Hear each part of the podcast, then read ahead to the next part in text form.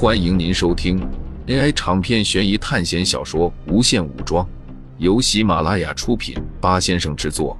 点击订阅，第一时间收听精彩内容。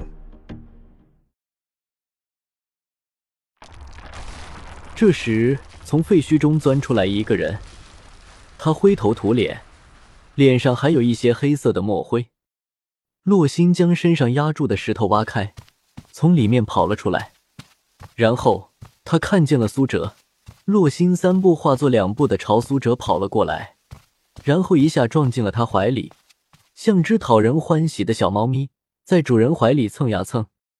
苏哲拉开洛星，感觉他好像发生了一些变化，整个人好像变得有灵性了，不过依然不太愿意说话。我们现在应该怎么办？孟凡奇说道：“我还有二十四天，你只有二十天的生命了。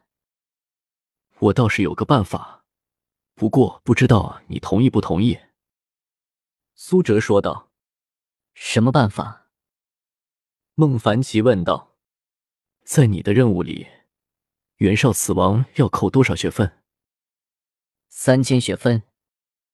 孟凡奇说道。比我的少两千学分，但是也够多了。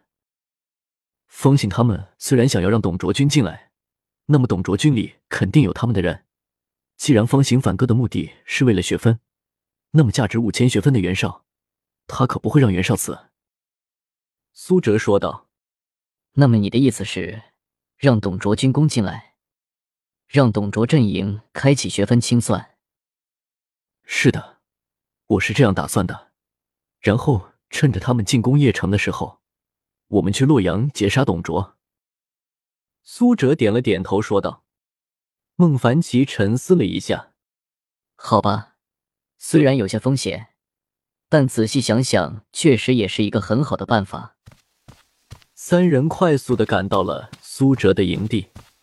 贺昭和修矿看到苏哲回来，马上围了上来，看样子他们着急坏了。一时间，苏哲想到了自己如果离开这个世界后，他们会变成什么样子？是永远冻结这一刻的时空，还是继续发展下去？现在最大的好消息就是，铁人部队已经到了，就在外面的营地。纠集了部队，苏哲将所有的人马开始往南边派遣。那里是虎牢关的位置，只要越过虎牢关，就能找到董卓了。就在苏哲带着部队往虎牢关赶的时候，他在遥远的丘陵上看见了一个浑身散发金光的高速移动体。那个高速移动体瞬间冲进了联合军营的部队，根本不用攻击，仅仅是靠着冲击力就横扫了前排几十个士兵。那是吕布吗？孟凡奇看着那道闪耀着金光的人说道。如果玩过《三国无双》的人就知道，现在的吕布就是暴走状态，浑身冒着红色和黑色的，夹杂着丝丝雷电，而浑身冒着璀璨的金光，就是使用虎令牌后的超级状态。这时，一声虎啸传来，从联军中杀出来一个拿着双板斧的大汉，同时。又有一个拿着半个人那么大巨锤的汉子也朝着吕布冲了过去。这是许褚和典韦吗？只见吕布从赤兔马上跳了下来，挥动着手中方天画戟，朝着典韦和许褚冲去。典韦和许褚两人合力抵抗着吕布的攻击，可是却被吕布一回合就击飞了出去。周围十米的范围掀起了一阵能量风暴。所有在周围的士兵全部飞了出去，有些当场就死掉了。就在这时，从袁绍阵营中，颜良和文丑杀了出来。吕布身体瞬间消失在原地，手中方天画戟变作一团流光。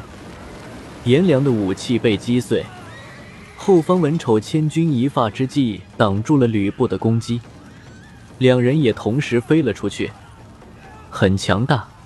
非常强，隔着这么远，苏哲都能感受到吕布带给所有人的压迫力。吕布肯定没有达到基因锁三阶，如果是达到了基因锁三阶，这些武将肯定一回合都坚持不了。那么同样是基因锁二阶，苏哲和吕布居然能够差距这么大。苏哲相信自己只要被吕布发现，肯定就是秒杀。不要说苏哲，就是关羽和张飞都不能在吕布手上坚持多久。典韦和许褚再次朝着吕布冲了过来，他们一样都是基因锁二阶，刚才被吕布击飞，虽然飞得很远，但是也没有怎么受伤。趁着这些猛将缠着吕布的时候，苏哲赶紧带着人马继续朝着虎牢关前进。行进了没有多久，苏哲发现前方有董卓的军队，对方也发现了他们。对方的军队似乎比苏哲的多，因为苏哲只有五千多兵力。杀！对方的主将指挥着军队扑了上来。对方大多数都是重步兵和长枪兵，还有一部分的连弩兵和强弓兵。铁人站在最前面，手中巨锤每次挥动都能死伤一片。尽管对方的士兵将铁人团团包围，可是他们的刀刃和箭矢射在铁人上，根本没有任何作用。反观苏哲的强弓兵和连弩兵，每次的抛射和射击都能杀伤一大片。苏哲一直盯着对方的主将看，要知道最终任务中是要斩杀三名敌方主将的，而且董卓军队的主将也不多，根本没有那么多数量让他们来完成任务。樊稠作为董卓手下的一员大将，他被分配的任务就是守卫虎牢关右侧的那条小道，防止有人从那里偷偷潜入进来。他原本以为。凭借自己手里一万多的兵力，完全可以吃下苏哲。可是没有想到，战斗居然没有朝着他预想的那样发生。他的部队正在被屠杀，对方不知道从哪里弄来的一团高大的铁人，将他的士兵完全阻断在了外面。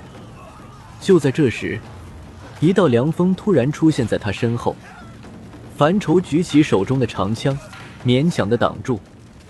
但是下一秒，他就从马上飞了出去。苏哲掏出手枪，对着飞出去的樊稠一顿乱扫。